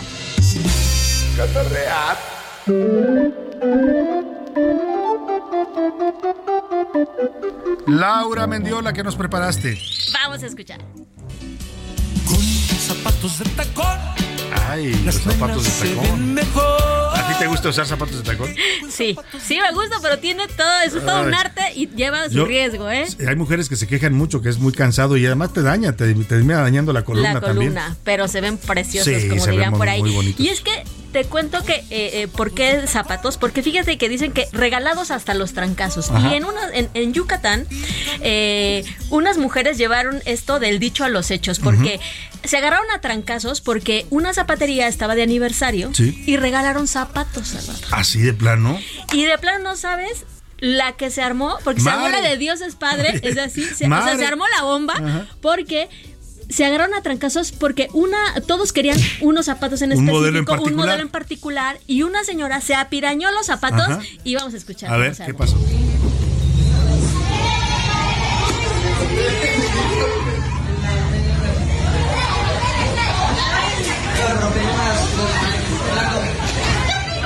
Ahí Oye. precisamente cómo se amontonan. De verdad es que si has visto las Todas contra la señora. Todas contra la señora. Le hicieron un montón. O sea, la señora era como la piñata de Exacto, la o posada. sea, sí, exacto. Todas se fueron. Más bien, el, el- el- los zapatos Ajá. eran como los dulces y la señora, haz de cuenta que se agarró toda, todos los Ajá. dulces y todos cayeron sobre ella. La verdad es que la el video se hizo muy viral y causó todo tipo de reacción en redes sociales, desde la crítica de cómo permiten que este no haya orden a la hora de regalar. claro. Mujeres al borde de un ataque de Exacto. zapatos sería el caso, ¿no? Milka Ramírez, ¿qué nos traes? Ay, qué peligroso lo de los zapatos. Sí. Qué bárbaro. Eh, Salvador, cada vez hacemos más conciencia sobre no criticar a las otras personas por su físico. Sí. Creo que es algo muy de las nuevas generaciones y es algo que se tiene que seguir educando. Pues hay una maestra chilena que se llama Camila Leiva, que se hizo viral porque así le enseña a sus pequeños estudiantes de primaria cómo no hay que criticar a los demás. Uno, dos y tres. Si no eres Si no es tu cuerpo, no tienes qué opinar. Si nada bueno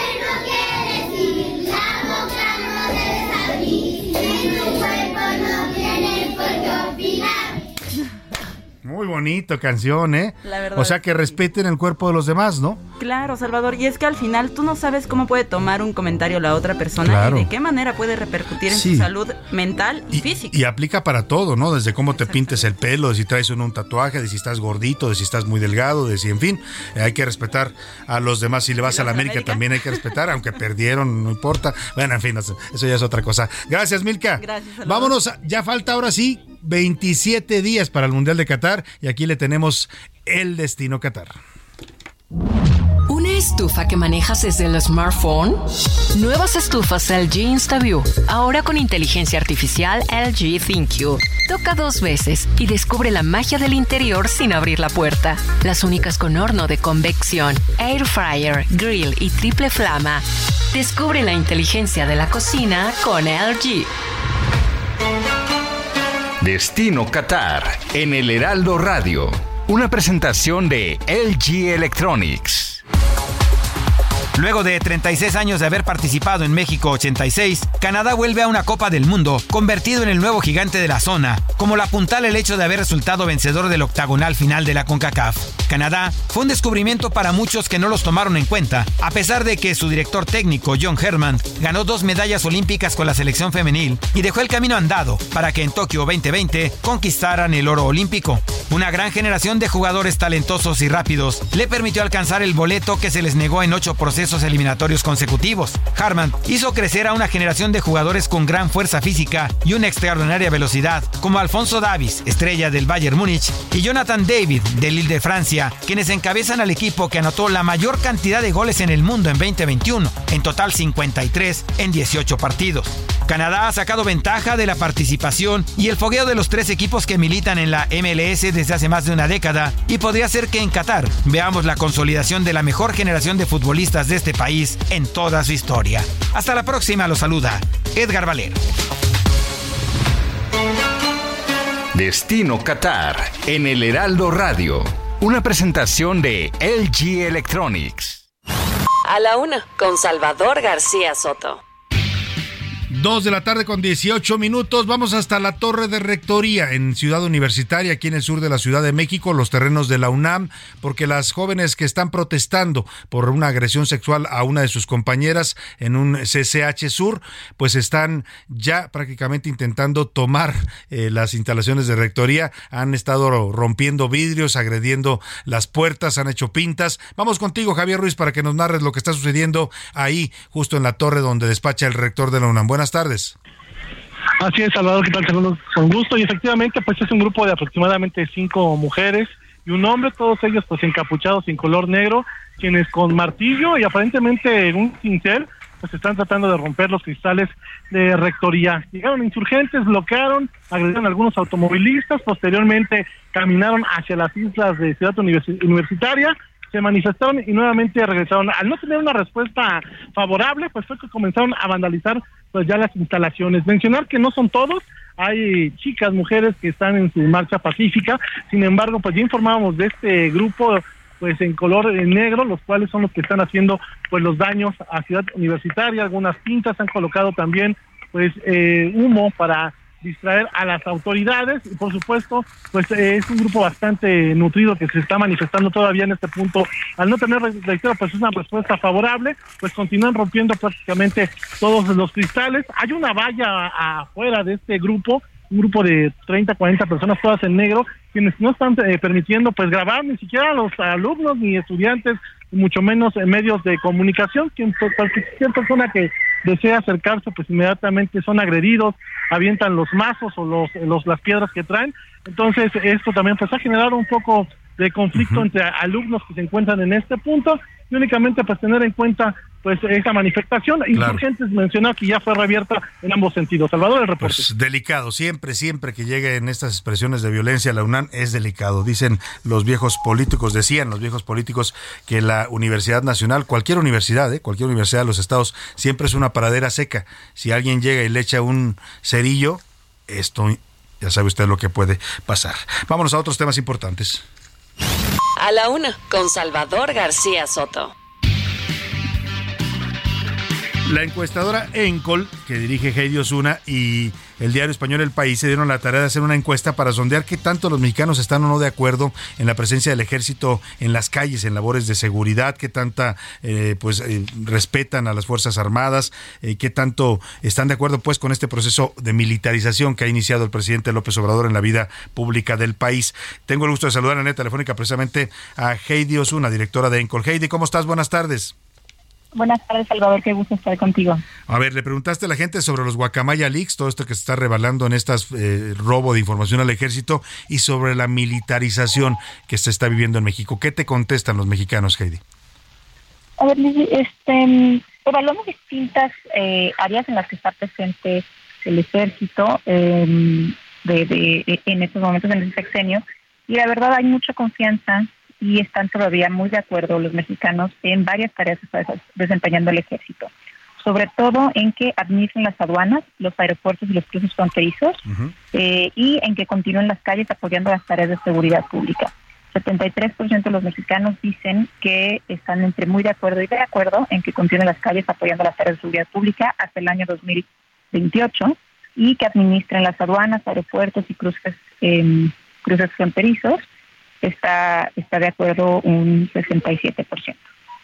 Pues sin duda una opinión bastante positiva y, además eh, pues entendible pues porque la gente tiene confianza en el ejército. A ver, en el caso de las obras públicas que también ha sido muy polémico que el presidente los mandó a construir el tren Maya a una costa de devastar la selva ya en, en, la península de Yucatán, ¿qué piensa la gente de un ejército constructor de obras?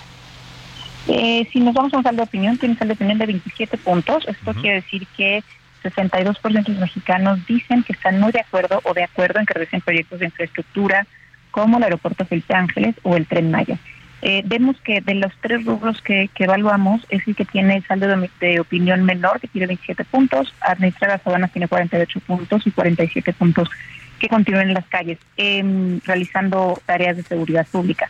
Pero de todos modos son buenos números para, para las Fuerzas Armadas que sigan eh, en las calles y que estén haciendo las labores que esta administración les, está pidiendo, ¿no? Tanto el ejército como la Marina. Pero mira, un dato que, que es revelador de este resultado es eh, la confianza que le tienen a las siguientes instituciones. ¿no? La, institución que tiene más confianza entre los mexicanos es la Marina, con 42 puntos de saldo de opinión. En segundo lugar está el Ejército, con 35 puntos. En tercer lugar, la Guardia Nacional, con 17 puntos. Y la Policía Estatal, lo que la gente entiende por Policía Estatal, digo, no tenemos por Estado, tiene menos 33% de saldo de opinión. Esto es, em, digo, por eso se puede justificar el que la gente prefiera que el ejército y la marina continúen en las calles hasta el 2028, porque la policía estatal tiene muy poca confianza, prácticamente nula confianza por parte de los mexicanos. Sin duda. Ahora, fuiste a preguntar también sobre el tema de Guacamaya Leaks, qué tan enterada está la gente, cómo percibe esto y si cree que debe haber responsables de que algo que es un robo de información escandalosa de seguridad nacional. Solo el 29% de los mexicanos entrevistados están eh, estaban enterados de, de este grupo de hackers que, vulneró los correos electrónicos y documentos eh, eh, militares. Y bueno, eh, dice el 75% de la, de la población que deben asumir su responsabilidad, el ejército debe asumir su, responsabilidad porque era el encargado de prevenir la vulneración de la seguridad digital. 19% dicen que no deben asumir responsabilidad. También preguntamos sobre Ayotzinapa. Em, les preguntamos que, por lo que usted sabe o escuchado sobre la desaparición de los 43 estudiantes, cree que los miembros del ejército mexicano son responsables o no son responsables. 53% de los mexicanos dicen que sí son responsables y 33% dice que no son responsables. Pues interesantísimo el ejercicio que hiciste en Encol y con el diario El País sobre la percepción que tienen los mexicanos y la opinión de la labor del ejército en este gobierno que ha sido mucho más amplia de lo que dice la Constitución. Te agradezco como siempre, Heidi, que compartas estos ejercicios y estos resultados de Encol con nuestro público. Gracias a ti, Salvador. Un abrazo a Heidi Osuna. Me voy a la pausa brevemente, ya no me alcanzó para la música, pero al regreso seguimos con más en esta semana de la ópera aquí en A la Una. García Soto. Información útil y análisis puntual. En un momento regresamos. Ya estamos de vuelta en A la Una con Salvador García Soto. Tu compañía diaria al mediodía. Notti, giorni, notti, giorni, notti girando, delle belle pronto il riposo, narcisi carocino d'amor. Delle belle pronto il riposo, narcisi carocino d'amor. Non più avrai questi bei pennacchini quel cappello leggero galante, quella chioma, quell'aria brillante, di quel bel mio d'onesto color, di quel bel mio d'onesto color. E non più avrai quei pennacchini, quel cappello, e quella chioma, quell'aria brillante. Dos de la tarde con 31 minutos. Estamos escuchando de regreso de la pausa Las bodas de Fígaro, esta ópera de 1786, nada más y nada menos escrita por Wolfgang Amadeus Mozart, uno de los grandes genios de la música de todos los tiempos. Hizo varias óperas, esta es una de las más conocidas y exitosas y habla en la, en la trama de esta ópera de dos parejas, la de Guglielmo y Fiordigli y Fernando y Dorabella, los dos hombres se disfrazan y llegan disfrazados para cortejar a las dos novias y probar qué tan fieles les son, para ver si les hacen caso o no a dos extraños. Es parte de lo que cantan en esta ópera y en esta área que le presentamos, Non più andrai, se llama esta área de la ópera de las bodas de Figaro. Escuchemos un poco más y seguimos con más también para usted aquí en A la Una. Oye,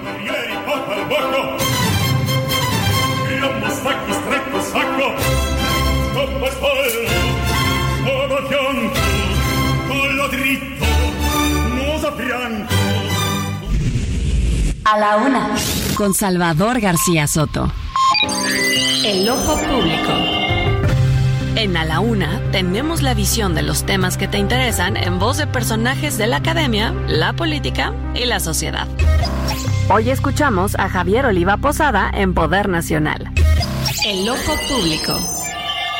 ¿Qué tal? Buenas tardes, soy Javier Oliva y en esta ocasión pues eh, nuevamente con las declaraciones de eh, de integrantes del gabinete de las áreas civiles que tienen que ver con la eh, gobernabilidad y con la seguridad, en caso particular de lo que viene eh, sucediendo en, y comentándose en varios medios de comunicación a propósito de lo que se considera un empoderamiento del, del estamento militar en la vida política del país pero pues nuevamente subrayarlo que se trata de una recurrencia, es el, es el poder civil el que va a buscar a los militares para distintas actividades, que indudablemente hay una mayor visibilidad eh, eh, de, de los propios militares, pero bueno, esto evidentemente se debe a, eh, a, las órdenes del propio presidente de la República y más aún en este en esta recta final de su mandato, en donde su gira más reciente del fin de semana pasado, eh, pues señaló que, que, si bien es cierto que en algún momento le dio vuelta la idea de la reelección o ampliar su periodo, en todo caso, eh, más de manera más clara, ampliar su periodo, sin embargo, pues eh, asumió que no era esa la vía. Entonces ya, ya veremos cómo cierra la administración, en tanto las responsabilidades militares pues parece que seguirán aumentando. Muchas gracias y hasta la próxima. A la una, con Salvador García Soto. Pues ahí está el ojo público, la opinión de Javier Oliva, el doctor Javier Oliva Posada. Interesante esto que dice. ¿eh? Al final se critica al ejército, se cuestiona su actuación y que se meta en cosas civiles, pero quien le está mandando es el comandante supremo, o sea, es el presidente López Obrador. Él es el que utiliza al ejército y el que decide que el ejército haga cosas para las que no siempre está eh, capacitado o que incluso la ley dice que no son sus labores y la constitución dice que no son sus labores esenciales. Más adelante vamos a platicar, por cierto, todavía un poco más con Javier Oliva, porque él es experto, el doctor Oliva, eh, en temas de seguridad nacional y Fuerzas Armadas, uno de los mejores expertos que hay en México, y le vamos a preguntar de esto que dice Dan Augusto, qué tanto eh, es viable que un general un militar de alto rango se lance como candidato a la presidencia. Dice Adán Augusto que se puede, que no tiene ningún impedimento y que, ¿por qué no? Si compite en las urnas, pudiera ser candidato. Vamos a hablar con el doctor Oliva más adelantito de eso. Por lo pronto, vamos a esta historia que ya le adelantaba. Es una historia de verdad dramática, porque además de todo lo que ya le conté, de estos novios recién casados que hacen su fiesta con aquella ilusión, eh, si usted alguna vez se casó, sabe de lo que le hablo, aunque ya las nuevas generaciones casi nunca, ya casi no se casan, ¿eh? pero los que todavía contrajimos, matrimonios en otras generaciones, pues nos sabemos lo que es organizar una boda y todo lo que significa, con qué ilusión, con qué esfuerzo uno hace todo para llegar a ese momento. Bueno, pues esta pareja lo hizo en Caborca, Sonora, y al salir de la iglesia, justo después de que se habían dado el sí, asesinaron a balazos al novio. Y lo más grave es que parece, dicen las autoridades, que pudo haberse tratado de una confusión. Ya sabe, las confusiones en este país que cuestan vidas humanas. Al parecer él no era el objetivo del ataque, pero terminó muerto justo después de casarse. Vamos contigo, Gerardo Moreno, allá en Sonora. Cuéntanos esta triste y dura historia de violencia en el país. Buenas tardes. Hola, ¿qué tal Salvador? Qué gusto saludarte desde Sonora, donde lamentablemente tengo que platicarte que un hombre fue asesinado a balazos afuera de la iglesia, esto al salir de su propia boda en el municipio de Caborca, mientras que una hermana de él también resultó herida de una bala en la espalda. Los hechos ocurrieron este sábado afuera de la iglesia de la Candelaria, ubicada sobre la calzada 6 de abril, entre avenida 6 y 7, en el mero centro de la ciudad. El hombre fue identificado como Marco Antonio, de 32 años, era originario del estado de Durango, pero vivía en Jalisco, donde trabajaba como ingeniero. Fue atacado a balazos de manera directa por una persona que le dio cuatro impactos de bala y al lugar llegaron paramédicos de Cruz Roja y aunque le dieron los primeros auxilios, el hombre falleció camino al hospital. En el ataque también resultó herida la hermana del novio que fue identificada como Michelle de 23 años, quien hasta ahora se reporta fuera de peligro. La Secretaría de Seguridad Pública de Sonora informó que se atendió este reporte y se activó un código rojo en todo el municipio, una de las líneas de investigación que más fuerza está tomando es que el ataque no era dirigido a esta persona, sino a otro presunto líder criminal que también se casó durante este fin de semana. Así la situación en Sonora, Salvador. Qué lamentable, Gerardo, qué lamentable lo que está pasando allá en Sonora y el gobernador Alfonso Durazo, bien, gracias, ¿eh? era el secretario de Seguridad Federal y no ha podido hacer nada, nada se lo digo para acabar con la violencia en Sonora. Vimos el otro día el tiroteo afuera de una escuela en Empalme, vemos violencia todos los días en Ciudad Obregón y esto en Caborca, que es el norte allá para la frontera. O sea, el estado de Sonora está a la buena de Dios. Y el gobernador, pues anda ocupado en otras cosas, ¿no? Haciendo la empresa de Litiomex y ahora también va a ser presidente nacional del Consejo de Morena. Hágame usted el favor, como si no tuviera una responsabilidad pública que cumplir, anda aceptando labores partidistas. Y mire, la violencia es transversal y atraviesa a toda la geografía de este país. En Jalisco, le reportamos el pasado eh, eh, viernes, perdón, fue el viernes, sí, eh, cuando asesinaron a este funcionario de Puerto Vallarta, Salvador Llamas Urbina. Resulta que era un líder importante ahí en Morena, de los más importantes importantes y pues parece que lo mató el crimen organizado, según dice el fiscal del estado. Esto habla pues qué vínculos tiene. Estaba comiendo con gente del crimen organizado y en plena comida se levantó uno de los que estaban con él en la mesa y lo asesinó. Cuéntanos, Mayeli Mariscal, lo que dicen las investigaciones de este asesinato que ha conmocionado a la política jalisciense. Buenas tardes. Hola, ¿qué tal Salvador? Entre siete y ocho personas que se encontraban al interior del restaurante en donde asesinaron a Salvador Llamas, funcionario de Puerto Vallarta y consejero nacional de Morena, sí contó con una planeación previa y participación presuntamente del crimen organizado. Así lo confirmó el fiscal de Jalisco, Luis Joaquín Méndez Ruiz. Y es que hay que recordar que estos hechos ocurren el pasado viernes en esta zona eh, gastronómica de Providencia, en el municipio de Guadalajara. Y bueno, el fiscal expuso en rueda de prensa los tiempos en los que se registró el ingreso de quienes participaron en este ataque directo al funcionario y aunque se presentaron las imágenes de al menos cuatro personas, entre ellas una mujer, se presume que al interior existían otras personas que pudieron haber interactuado o que tienen algún grado de participación en los hechos. Además, dijo el fiscal que todavía no se tienen las identidades eh, confirmadas, están todavía revisando estos videos y analizando los rostros de las tres personas muertas se confirmó que dos son escoltas de llamas, uno de ellos su jefe de escoltas, excomisario también del municipio de Puerto Vallarta de, apellidos Muñoz Ortega. Se detalló que Salvador Llamas ingresó solo al restaurante Sonora Grill que se ubica en esta zona, como mencionaba, de Providencia, alrededor de las 17.32 horas. Esa es la información, Salvador. Muchas gracias, Mayeli Mariscal. Estaremos atentos a lo que arrojen las investigaciones. Por lo pronto, el tema está dando mucho de qué hablar, porque le decía, este era un hombre de alto perfil en Morena, allá en Jalisco no era originario de Jalisco, creo que venía del norte, pero se había vecindado, era originario de Zacatecas, se había vecindado ahí y tenía un papel importante en el, fortalecimiento de Morena en Jalisco. Era además el director de agua potable de Puerto Vallarta y era el coordinador del gabinete del profesor Luis Michel, que es el alcalde de Puerto Vallarta. Tan importante era que hasta el presidente López Obrador habló hoy del tema en su mañanera. Dijo el presidente yo no sé si, el presidente tuvo un momento de iluminación, pero dijo que al parecer, al parecer, todavía no hay que, nada confirmado, hay que esperar las investigaciones, se trata de un ajusticiamiento. No me diga.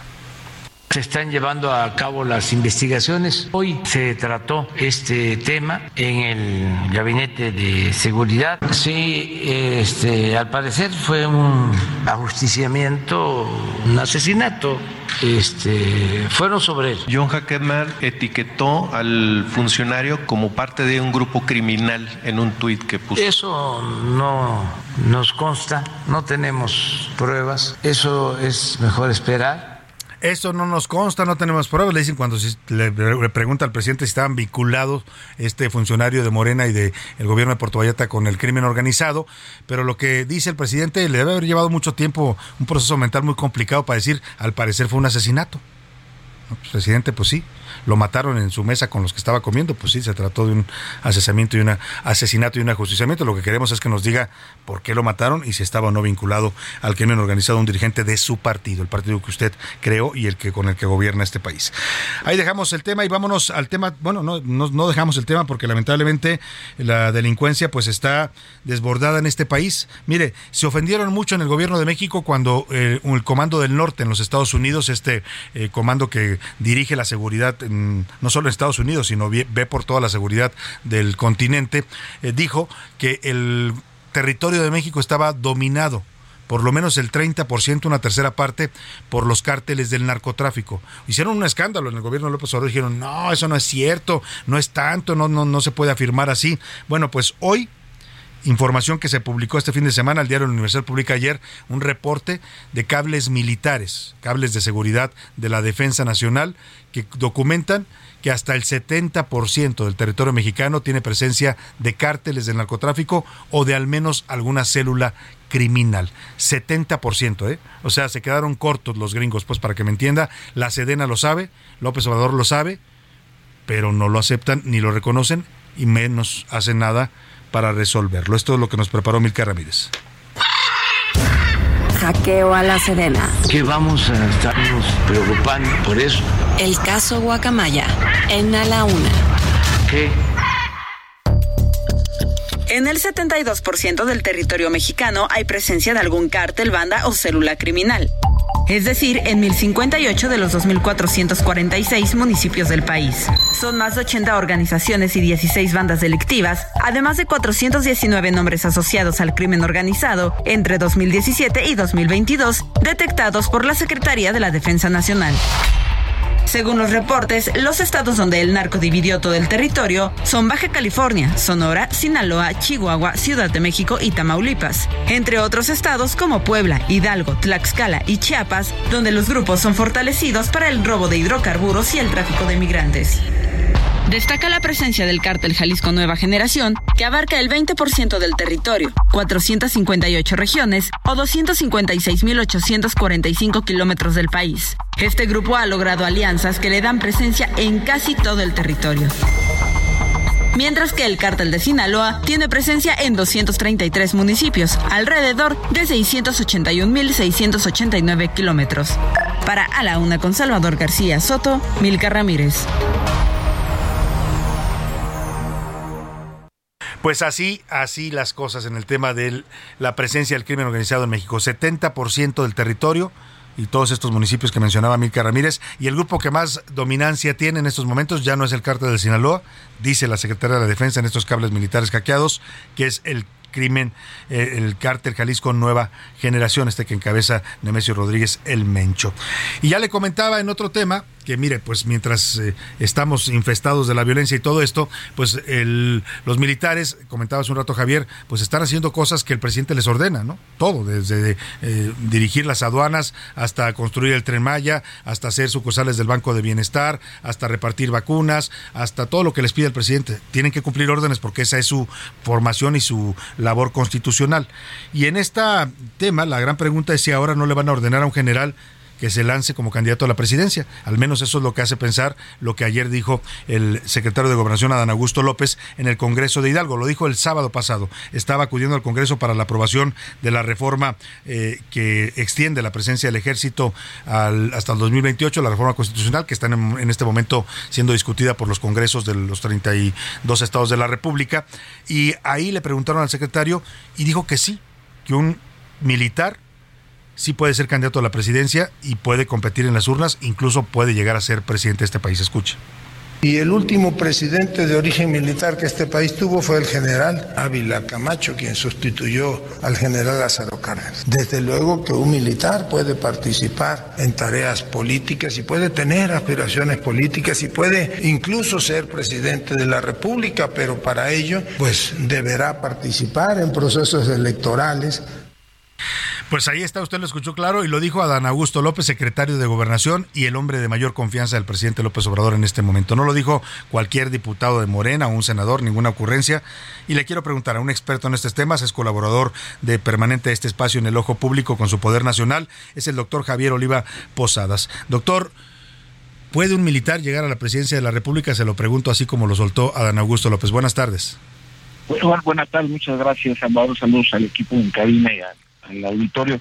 Bueno, en sentido estricto, bueno, pues eh, la ley estipula en la propia Constitución que si un ministro de la Suprema Corte de Justicia, un funcionario, un gobernador eh, y desde luego un militar, eh, si quieren tener aspiraciones, en este caso para la presidencia de la República, necesitan solicitar licencia para poder estar en condiciones de competir. Es decir, en sentido estricto y de acuerdo al apego de la letra de la Constitución, es así. Lo que ocurre es que decirlo en este momento me parece pues una imprudencia del secretario de Gobernación, porque pues en el ambiente del debate de si hay militarización o no hay militarización, si han logrado no eh, los, las Fuerzas Armadas un mayor poder eh, político a través de la asignación de los roles que, como apuntabas a la entrada de esta entrevista, eh, les, da él en su calidad de comandante supremo. Entonces, en, en, sentido estricto es, es, es posible, como señaló él, de ahí estoy de acuerdo a través de las de las urnas, pero si no, no, no, no creo que sea un el momento más adecuado, pues desde 1946, cuando concluye Manuel Ávila Camacho su sexenio, y el primer presidente eh, del PRI, que, que, acaba de fundar en ese momento, con Miguel Alemán eh, Valdés. Entonces, pues recordemos que desde 1995 no hay un solo gobernador de extracción militar en México cuando es removido del cargo el general Carrillo Lea ya en, en, en Morelos. Desde el 2003 no hay senadores de extracción eh, militar y en esta legislatura no hay ningún eh, representante en la Cámara de Diputados eh, que sea de procedencia del ejército mexicano. Hay un hay un diputado que es un almirante, está por Morena y llegó por el principio de representación proporcional en el estado de Michoacán.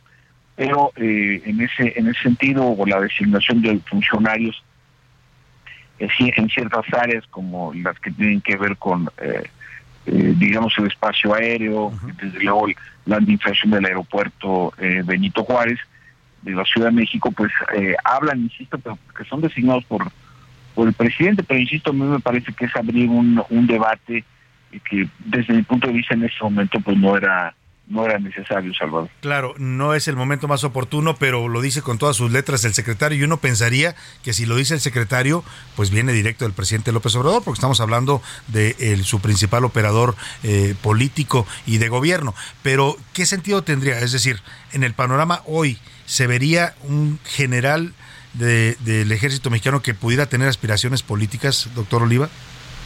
Pues mira, lo, que pasa es que se vulneraría una de las claves de la estabilidad del sistema político mexicano, que es la siguiente. Eh, hay tres, tres eh, eh, personalidades políticas que concluyendo el sexenio ya no tienen más aspiraciones. Uno de ellos, por supuesto, es el presidente de la República, aunque haya insinuado que le dio la vuelta a extender su mandato en Clapa de Comonfort en este fin de semana también tenemos eh, el secretario de Marina o el secretario de Defensa, pues no, tampoco tienen aspiraciones eh, políticas una vez concluida su gestión. La única excepción sería el general Hermenegildo Cuenca Díaz, que dejando de ser eh, secretario, fue ungido por el PRI para ser candidato a la gobernatura de Baja California, que murió repentinamente durante de la durante la gira y pues ya no ya no llegó a concretarse, que ha sido hasta donde yo tengo registrado en, en sexenios recientes.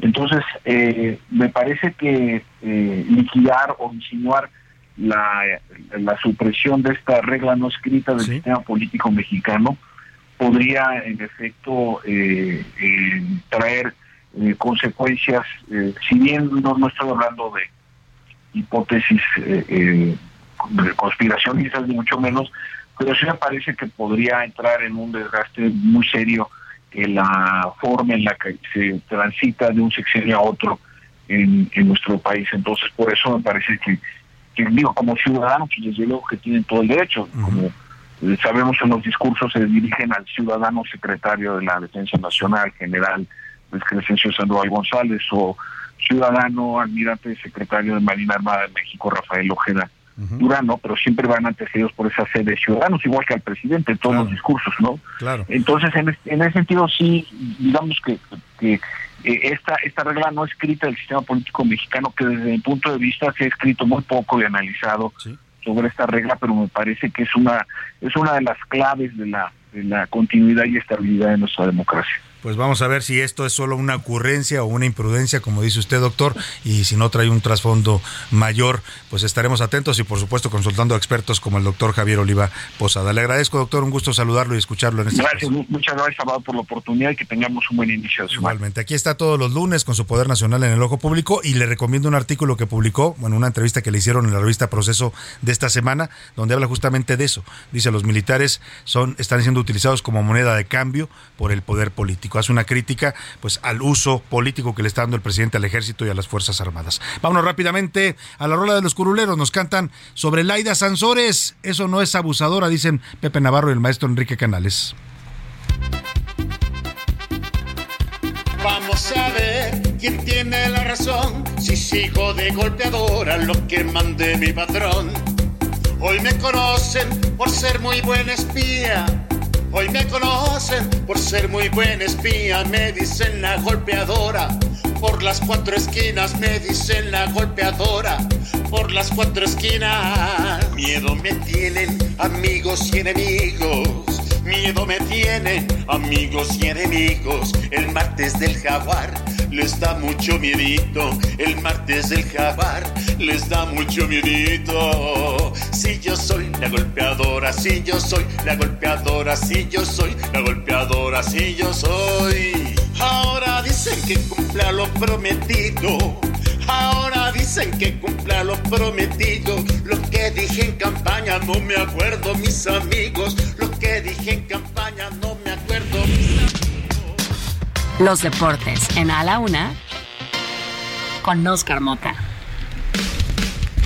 Oscar Mota, ¿cómo estás? Bienvenido. Mi querido Salvador García Soto, amigas y amigos. Hoy un gran día para ganar. Yo me voy preparando de una vez para la semana. Puedes verlo, querido Salvador. Yo eh, pongo ya mi ofrenda eh, de una Sí. vez para el América. Y pusiste al América en la ofrenda Sí, de muertos. Sí, de una vez. Aquí está mi ofrenda para que puedan verlo. Qué buena ofrenda de muertos. Ofrenda para el Día de Muertos. El América eliminado uno a uno contra Toluca. Hay varias cosas que destacar. Voy a ser muy breve, querido Salvador. América nunca pudo estar arriba del Toluca en esta eliminatoria. Perdió el, eh, primer partido, lo analizamos aquí, este 2 a 1. Y este 1 a 1 primero se fue abajo 1-0 contra Toluca. Y fue ya en tiempo de compensación cuando, eh, bueno, ya se anota el gol. Viene una, le quitan un gol al América. Algunos americanistas dirán, pues es que me lo quitaron. Sí, hay fuera de lugar, pero me parece que no es claro.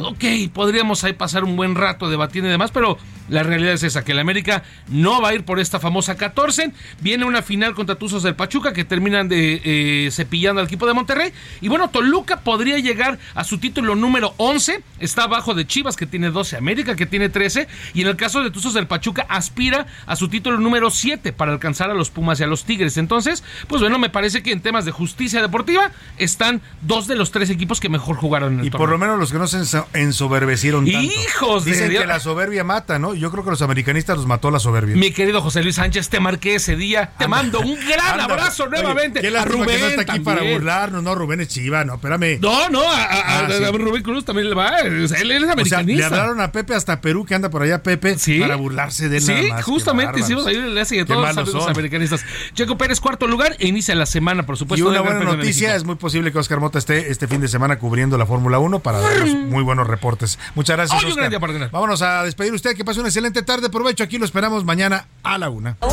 Con Salvador García Soto.